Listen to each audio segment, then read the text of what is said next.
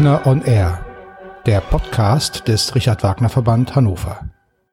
Herzlich willkommen, liebe Hörerinnen und Hörer, zu einer neuen Ausgabe von Wagner on Air. Heute nach längerer Pause tatsächlich auch mal wieder mit einem Gespräch, mit einem persönlichen Gespräch in der Realität und nicht auf der digitalen Ebene, worüber ich mich sehr freue. Aber mindestens genauso sehr freue ich mich über meinen heutigen Gesprächspartner. Wir sind hier in der Staatsoper Hannover und mir gegenüber sitzt Stefan Zilias, seit dieser Saison GMD, Generalmusikdirektor des Hauses.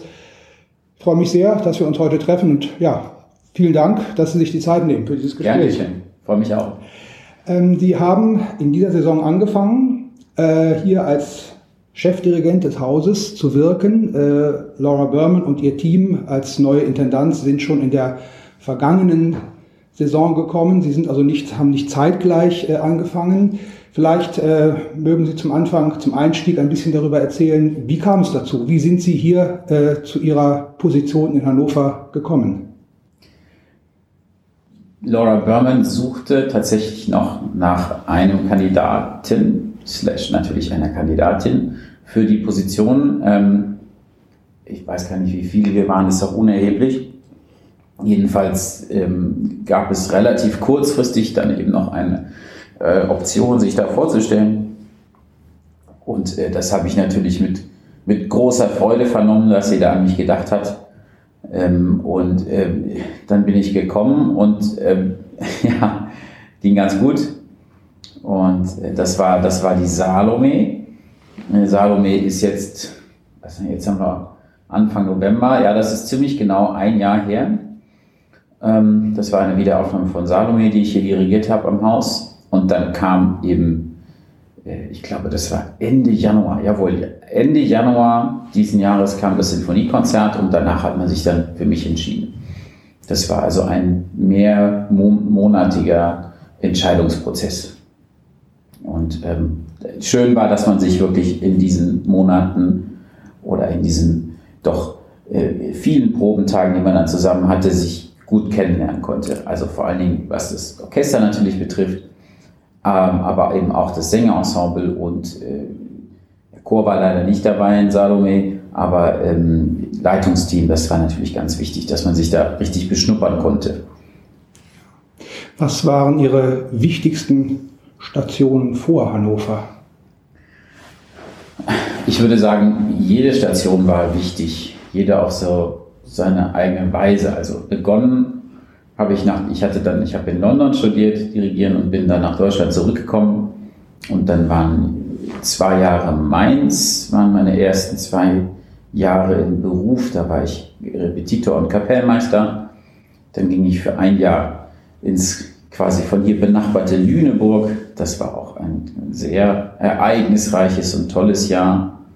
Äh, in dem Jahr habe ich viel Demut auch gelernt, was die Leute wirklich mit unglaublich äh, beschränkten Ressourcen auf die Beine oder auf die Bühne stellen.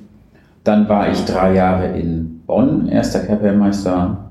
Nach diesen Jahren war ich dann zwei Jahre an der Deutschen Oper, auch als, als Kapellmeister, als Assistent von Bernard Barnicles und jetzt bin ich hier. Also es hat sich eigentlich zum Glück, muss man sagen, immer gut gefügt. Und ähm, für absolut alle Erfahrungen bin ich in der Rückschau dankbar, obwohl es natürlich auch sehr viele harte Zeiten gab. Oder Zeiten, in denen äh, ich gedacht habe, ja, das ist zu viel, das schaffe ich jetzt nicht. Aber ähm, in der Rückschau war das alles wichtig und gut so.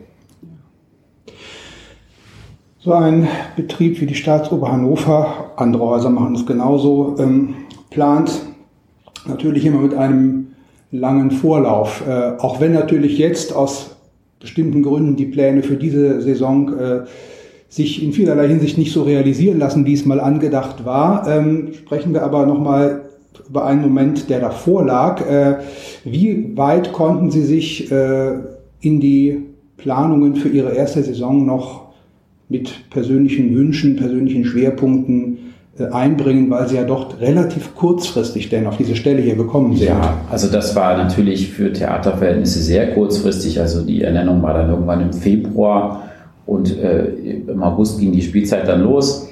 Ähm, also das, das Konzertprogramm konnte ich mich natürlich Entschuldigung, ähm, einbringen. Äh, und zwar natürlich deutlich einbringen und da auch eigene Wünsche etablieren und, und eigene Schwerpunkte vielleicht setzen. Das Programm in der Oper, das war natürlich gemacht. Und äh, da braucht man einfach längere Vorlaufzeiten. Ähm, genau, also so war das. Also Konzertprogramm würde ich sagen, äh, viel Einfluss oder zumindest gehobener Einfluss und Oper sehr wenig aufgrund der Kürze der Zeit. Mhm. Beginnen wir mit dem Stichwort Konzertprogramme. Äh, zwei Symphoniekonzerte haben in dieser Spielzeit schon stattgefunden. Äh, welche Konzerte in der Zukunft stattfinden können, das können wir heute noch nicht absehen, aber die Programmpunkte, die Sie ausgewählt haben für diese Saison, was würden Sie sagen, äh, was liegt Ihnen da ganz besonders am Herzen oder wo würden Sie Ihr Publikum gerne besonders, die Aufmerksamkeit Ihres Publikums gerne besonders darauf lenken wollen? Es geht mir immer um die besondere Beleuchtung oder die vielleicht andersartige Beleuchtung von äh, Stücken, die man so gemeinhin als, als Klassiker bezeichnet. Also zum Beispiel das erste Programm war dafür ein ziemliches Paradebeispiel. Da waren eben zwei Stücke mit Schuberts Unvollendeter und der Leonoren-Ouvertüre von Beethoven äh, die wirklich zum absoluten Kernrepertoire gehören, äh, gepaart mit dem Ligeti-Doppelkonzert für Flöte und Oboe. Ähm, ein, ein kompletter, äh, ja, ein, ein Konfrontationskurs, würde ich sagen. Also da hatten äh, die Stücke nicht sehr viel miteinander zu tun, glaube ich. Und äh, gerade eben durch diese Paarung mit der absolut andersartigen Farbe von dem Ligeti hat man, glaube ich, die beiden Stücke davor und dann eben danach auch anders gehört. Ähm, es wird immer wieder, es wird immer wieder auch Programme geben, wo äh, Repertoire, was nicht so sehr bekannt ist, gespielt wird. Ähm, immer aber auch mit dem mit dem Spiegel oder mit der Reflexion von äh, bekannteren Sachen. Also das ist mir ganz wichtig. Äh, ich habe jetzt in den, war doch jetzt, es war Eröffnungskonzert und dann zwei Symphoniekonzerte und auch Opernpremiere, die Erfahrung gemacht, dass das Publikum hier wahnsinnig offen ist. Ähm, ich habe jetzt immer auch ein bisschen moderiert. Es gab einen kleinen Gesprächsteil in den Sinfoniekonzerten, den ich zusammen mit unserer Konzertdramaturgin Swantje Königke zusammen gemacht habe.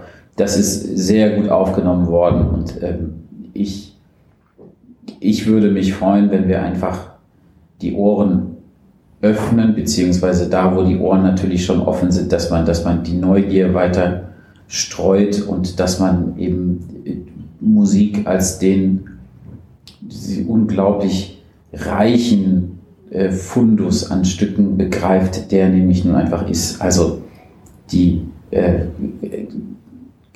die Ausweitung des Repertoires, was wir spielen, in alle Richtungen, also frühere Musik, neuere Musik, ähm, verschiedene Stilrichtungen sonst und äh, verschiedene, verschiedene Länder natürlich aus das gespielt, also möglichst bunt. Ähm, das, das liegt mir sehr am Herzen nicht so die Konzentration auf bestimmte Komponisten. Also da, ich habe jetzt keine Zyklen geplant oder sowas. Mag vielleicht mal kommen, aber für den Moment ist das noch nicht angedacht. Das äh, erste Stück im Musiktheater, was Sie in Hannover gemacht haben, äh, das war ja noch vor Ihrem offiziellen äh, Beginn äh, im Sommer, im Juni im Gartentheater in Herrenhausen, Frank Martin, Le Ver B. Äh, ein äh, Projekt, was ja natürlich der Situation oder aus der Situation heraus äh, entstanden ist, eben die Kooperation mit dem wunderbaren Ort, dem Gartentheater in, in Herrenhausen. Äh, ein Stück, was äh, aber natürlich auch aufgrund seiner Besetzung äh, auch sehr gut in diese Zeit äh, passte, denn es gab oder ja, es war möglich, das Stück einfach in der Besetzung, in der Originalbesetzung zu machen und nicht äh, eine Bearbeitung äh, zu machen, dass es, dass es passt. Ähm, liegt in der Zeit, in der wir jetzt gerade sind, bei allen Einschränkungen und bei aller Unsicherheit, die sie mit sich bringt, aber vielleicht auch insofern eine Chance, als dass es äh, einem Repertoire, was sonst nicht so im Mittelpunkt steht, wie Le Vin Arbé, äh, jetzt vielleicht den Weg an die Öffentlichkeit bahnt, weil es Sicher. eben wichtig ist, nach Stücken zu suchen, äh, die äh, einfach auch in die ja, im Hinblick auf Besetzung, äh, Aufführungslänge und so weiter, die jetzt einfach den Bedingungen der Zeit entsprechen. Definitiv. Also jetzt gerade im vergangenen Sinfoniekonzert hatten wir ein Stück von Rautavaara, äh, das sonst nie im Sinfoniekonzert gespielt wird. Äh, also A Requiem in Our Time, ein sehr gutes Stück, finde ich, für Blechbläserensemble und Schlagzeug. Also das werden Sie äh, fast auf keinen Spielplänen finden im Sinfoniekonzertbereich. In, in dem äh, Bereich der Blechblassinstrumente ist es eigentlich schon noch ein gängiges Stück und, und bekannt. Man weiß, dass es das gibt. Ähm, aber natürlich bietet die Situation, so wie sie sich halt jetzt darstellt, ähm, die Chance, auch Repertoire, was eben nicht so oft gespielt wird, ähm, die, die, ins Rampenlicht zu kommen. Und das wäre bei Rautavaara unter normalen Umständen nie der Fall gewesen, bin ich mir ganz sicher. Mhm.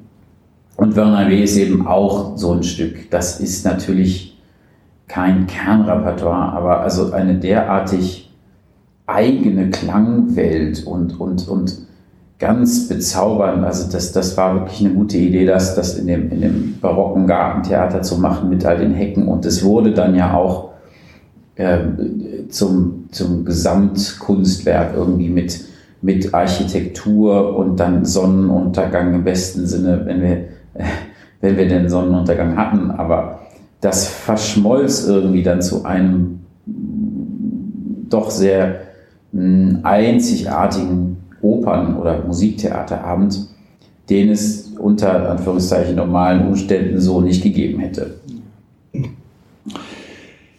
Ihre erste Premiere als Operndirigent äh, war Carmen, ein, äh, ja, ein absoluter Klassiker, ein, um nicht zu sagen ein Schlager des äh, Kernopernrepertoires der jetzt aber hier in Hannover nicht äh, im Original äh, zu sehen ist, sondern in einer Bearbeitung von äh, Marius Felix Lange. Lange.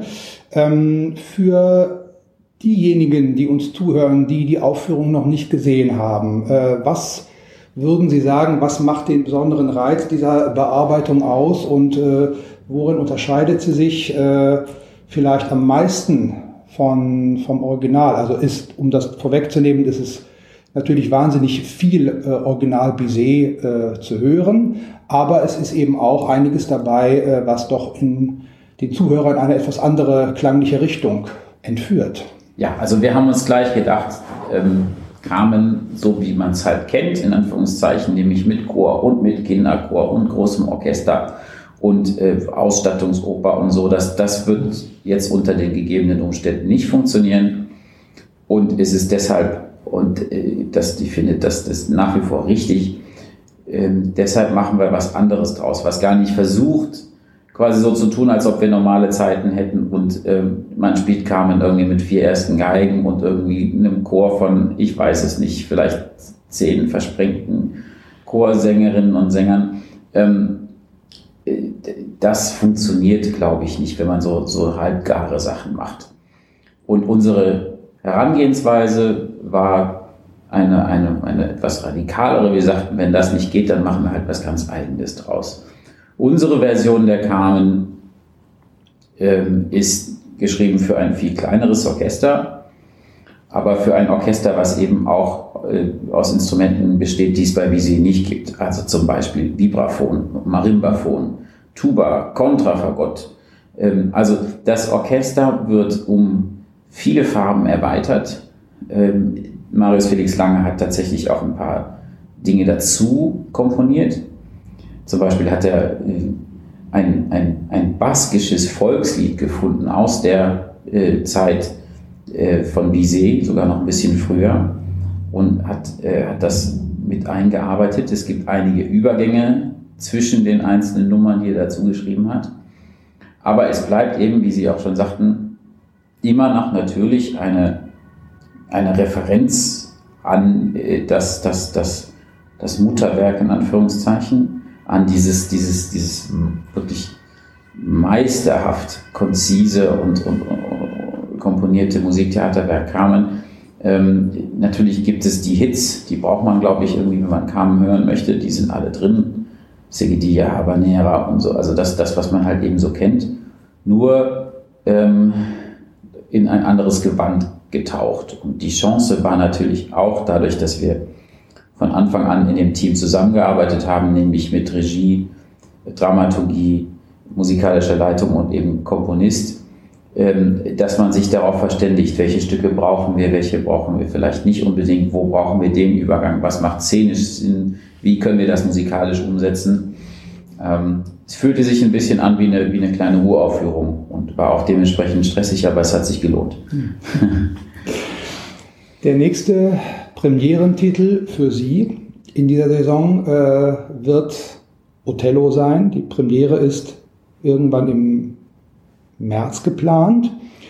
Äh, das ist natürlich ein Stück mit äh, sehr, sehr viel Chor. Äh, ein Stück, das ja in wesentlichen Szenen auch davon vielleicht sogar noch mehr als Carmen davon lebt, dass der Chor einfach da ist, weil er natürlich noch eine ganz andere Funktion hat. Ähm, haben Sie sich schon darüber Gedanken gemacht und wenn ja, inwieweit können oder möchten Sie schon darüber sprechen, wie, äh, wie Sie den, diesen Othello unter den gegebenen Bedingungen, gehen wir mal davon aus, dass die Originalbedingungen Ende März vielleicht noch nicht wieder möglich sein werden, wie Sie dieses Stück realisieren wollen? Ähm, wir haben uns darüber Gedanken gemacht. Ähm, ich glaube, ich kann da im Moment leider nicht so sehr viel zu sagen. Ähm, aber Sie, Sie haben natürlich völlig recht. Also Othello braucht anders als kam diese, diese, diese absolute Urgewalt vom Chor, vom Orchester. Und äh, das ist als Kammeroper, finde ich, nicht, nicht vorstellbar. Also es gibt natürlich Überlegungen, ähm, die kann ich im Moment nur noch, glaube ich, nicht, nicht öffentlich machen. Aber es dauert nicht mehr lange. Dann wissen wir, was damit passiert. Das äh, Opernrepertoire, das Sie bislang dirigiert haben, äh, das passt sehr zu dem, was Sie mir eben erzählt haben, das geht gar nicht in eine bestimmte Richtung. Also es ist sehr viel klassisches Repertoire dabei, es ist aber auch sehr viel äh, dabei, was äh, von diesem Kernrepertoire wegführt, also Stichwort Philipp Glass, Agnaten oder auch so Kla Klasse oder moderne Klassiker, so rum wie Hindemith zum Beispiel. Ähm, wenn wir jetzt mal Sie sind ja äh, für eine längere Zeit in Hannover oder werden für eine längere Zeit in Hannover bleiben. Wenn wir jetzt mal weit über die aktuelle Zeit hinaus schauen, äh, haben Sie bestimmte Wünsche oder gäbe es bestimmte Werke, von denen Sie oder die Ihnen sehr wichtig wären, die äh, also Sie als, als Operndirigent, als Chefdirigent eines Hauses wie der Staatsoper Hannover zu realisieren? Hm, es gibt, es gibt ein paar Wunschstücke oder es gibt ein paar Opern, die mir vielleicht sogar noch mehr am Herzen liegen als andere. Da gehört Wozzeck dazu. Aber das habe ich jetzt in zwei verschiedenen Produktionen schon mal gemacht. Ich weiß nicht, ob das jetzt in Hannover erstmal kommen würde. Ähm, generell, ich glaube, ich bin nicht so der Typ, der sagt, okay, ich, dieses Stück, das muss ich jetzt unbedingt machen. Also im Moment ist einfach für mich der, dieser Kosmos an Stücken, die mich interessieren, der ist so derartig groß und äh, der, der Fundus ist, ist quasi unüberschaubar. Und ich lasse mich auch gerne mal überraschen, also für Stücke, die ich, die ich vorher nie, überhaupt nicht kannte oder wenig kannte. Der, der, Philipp Glass, den ich in Bonn machte, das haben Sie eben äh, erwähnt, das war genau so ein Fall. Ich hatte nie ein Stück von Philipp Glass gemacht. Ich, alles, was ich von ihm kannte, fand ich eher seicht und so ein bisschen, ja, so, kennst du eins, kennst du alle. Aber äh, Echnaton fand ich wirklich ein ganz tolles Projekt und da habe ich mich wirklich auch viele, viele Monate drin verkrochen in dem Stück. Das, das Repertoire, was ich bis jetzt dirigiert habe im Opernbereich, so doch relativ breit gestreut ist, das liegt halt einfach an meinem Werdegang. Also wenn man den Kapellmeisterweg einschlägt, so wie ich das getan habe, dann, äh, dann ist das eben so. Weil, also bis man irgendwie eventuell mal GMD ist oder so und sich zumindest eher, ich sage eher, nicht immer, aber so die Stücke richtig aussuchen kann, da vergeht ja, da vergeht ja ein lange Zeit, langer Weg. Und als, als Kapellmeister oder erster Kapellmeister, auch gerade auch in der Deutschen Oper, ähm, da gibt es so viel Repertoire, was man dann einfach dirigieren muss. Und das hat doch seine ganz tollen Seiten. Also ich würde jetzt nicht sagen, äh, dass alles, was ich da jetzt dirigiert habe, Repertoire ist, was ich auch in Zukunft ganz viel machen werde. Ähm, aber äh, wie ich eingangs schon sagte, es hat mich alles weitergebracht. In, sei es im positiven, sei es auch im negativen Sinne, wo ich dachte, okay, das, das passt jetzt gar nicht oder da habe ich mich nicht, nicht genug vorbereitet oder ähm, ich konnte dem immer was abgewinnen, zumindest jetzt in Rückschau. Lassen Sie uns einen kurzen Moment über Richard Wagner sprechen. Das ist natürlich ein Thema, an dem ich aufgrund bestimmter persönlicher Dinge, aber natürlich auch aufgrund des Richard Wagner Verbands und der Tatsache, dass Sie hier Chefdirigent der Staatsoper sind, nicht ganz vorbeigehen möchte. Ähm, Ihre Repertoire-Liste, die auf Ihrer Website auch veröffentlicht ist, äh, äh, verrät beim äh, Namen oder beim Stichwort Wagner, dass Sie bislang Tristan und Isolde dirigiert haben, aber ansonsten noch nichts. Korrigieren Sie mich, wenn das so nicht ja, also stimmt, also zumindest nicht vollständig. Tristan habe ich auch nur assistiert. Ähm, ja, das ist, das ist tatsächlich ein Repertoire, was bis jetzt von mir noch nicht so beackert wurde. Das liegt eben aber auch daran, dass man als Kapellmeister sowas eigentlich nicht dirigiert. Ähm, das, das sind fast immer Chefstücke. Ähm, auch da natürlich viele Schätze zu, zu bergen. Also Tristan ist natürlich ein absolutes äh, Jahrhundertstück. Und es gibt noch ein paar andere Wagner-Opern, die ja auch nicht ganz schlecht sind. Ähm, ja, an der Deutschen Oper habe ich sehr viel Wagner assistiert, gehört. Ähm, aber da sitzt natürlich ein gewisser Sir Donald Runicles, der das alles fantastisch macht. Und sobald da Wagner draufsteht, kann man sich fast sicher sein, dass er das dann auch selber dirigieren wird. Nicht alles, aber das, das Allermeiste. Äh, in, in dieser Hinsicht wirklich noch viele, viele Schätze zu bergen. Kommt bestimmt, ganz sicher. Sie sind äh, jetzt noch relativ jung, äh, in relativ jungen Jahren auf diese Position des Chefdirigenten der Staatsoper Hannover gekommen. Ähm, wenn Sie mal versuchen, ein bisschen in Ihre Zukunft äh, zu blicken, was, was reizt Sie? Also vor allem in den nächsten, für Ihre Zukunft auch weiterhin in festen Positionen an bestimmten Häusern äh, zu arbeiten und da einen Schwerpunkt zu finden? Oder denken, können Sie sich auch vorstellen, irgendwann in späteren Jahren mal zu sagen, wenn einfach denn auch die, die Angebote und die Angebot und Nachfrage sozusagen entsprechend äh, da sind, sich da ganz auch als äh, freischaffender Dirigent äh, weiter zu, zu verdingen? Also natürlich kann ich mir das vorstellen, nur im Moment vor allen Dingen unter den gegebenen Umständen, wie sie jetzt da draußen ja in der Welt vorherrschen, ähm, bin ich natürlich heilfroh darum, äh, eine, eine feste Stelle zu haben und zwar mit, mit, mit längerfristiger Perspektive. Ähm, das trifft sich aber auch mit meinen künstlerischen Vorhaben sehr gut, denn also ich, ich bin so oft umgezogen, ein, zwei Jahre am selben Ort, dann vielleicht ab. Bonn war mit Abstand das längste mit seinen drei Jahren. Und ich habe jetzt zwei Kinder und eine Frau und äh, die, fragen Sie die, was sie von den Umzügen halten. Also die, die sind jetzt auch mal heilfroh, mal nicht weg zu müssen. Ähm, und ja, also mir ist das auch jetzt ehrlich gesagt noch nicht so ganz wichtig, was jetzt dann in, ich weiß nicht, fünf Jahren, sieben Jahren, sonst was passiert, sondern im Moment geht es darum, hier in Hannover präsent zu sein und mit diesem Orchester, mit diesem Haus, mit den Sängern, mit dem Chor, mit dem Leitungsteam äh, dieser Zeit so ein bisschen dann auch seinen eigenen Schwerpunkt zu geben und äh, kontinuierlich äh, zu arbeiten und ansprechbar zu sein. Das ist fundamental wichtig, gerade für, für die Belange der MusikerInnen. Ähm, und da haben wir ja gerade erst angefangen. Und äh, was jetzt dann in ein paar Jahren passiert, mache ich mir jetzt keinen Kopf drüber. Also im Moment bin ich mit dieser Aufgabe äh, sowas von glücklich. Und da, da muss ich mir jetzt auch noch keine Gedanken machen. Ähm, aber natürlich heißt es jetzt nicht, dass ich jetzt, wenn ich, weiß ich nicht, 50 bin, kann ich mir auch schon vorstellen, natürlich mal freischaffend zu sein. Das, das ist ja klar. Aber im Moment bin ich hier und das, das bin ich zu 120 Prozent. Ja.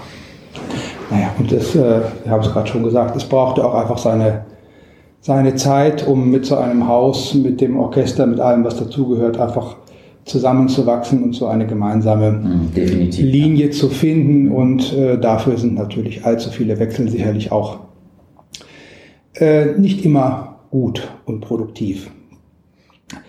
Ja, es bleibt zum Abschluss mir nur äh, Ihnen und äh, dem Haus zu wünschen, weiter auf gutem und sicherem Kurs durch diese unsichere Zeit äh, zu kommen und ja, das alles mit äh, der Unterstützung des Publikums, äh, der Sie sich mit Sicherheit sehr gewiss sein können, auch gut äh, zu überstehen und sich denn umso mehr darauf zu freuen, wenn der Betrieb hier in diesem Haus irgendwann, wann auch immer es sein mag, mhm. denn wieder so laufen wird, wie wir es alle gewohnt sind. Ja, also weil Sie gerade ähm, die Unterstützung des Publikums ansprechen. Also meine Erfahrungen mit, mit unserem Hannoveraner Publikum sind wirklich bislang ganz toll. Also ähm, erstens mal muss man sagen, auf der Bühne fühlt sich das fast nie so an, als ob der Saal nur, nur mit irgendwie knapp 300 Leuten gefüllt sei.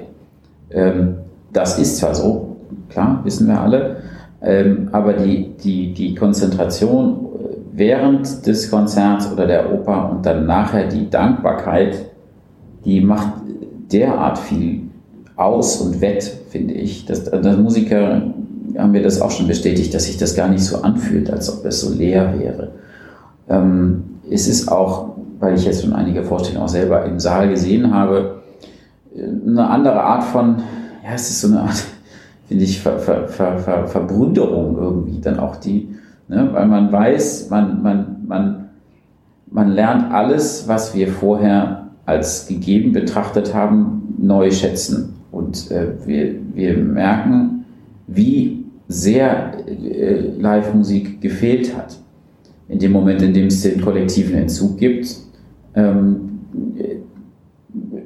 wird einem das, glaube ich, dann bewusst und vor allen Dingen, wenn man dann wieder aufmacht. Also ganz extrem bei der Eröffnung Anfang September. Ähm, da war mit Händen und mit Füßen spürbar, wie groß die Sehnsucht war. Und zwar sowohl beim Publikum als auch bei uns auf der Bühne, bei allen Leuten im Orchester und bei allen Leuten, die gesungen haben, das war, das war wirklich so wie, so wie ein, der erste Tropfen Wasser nach einer, nach einer Durststrecke in der Wüste.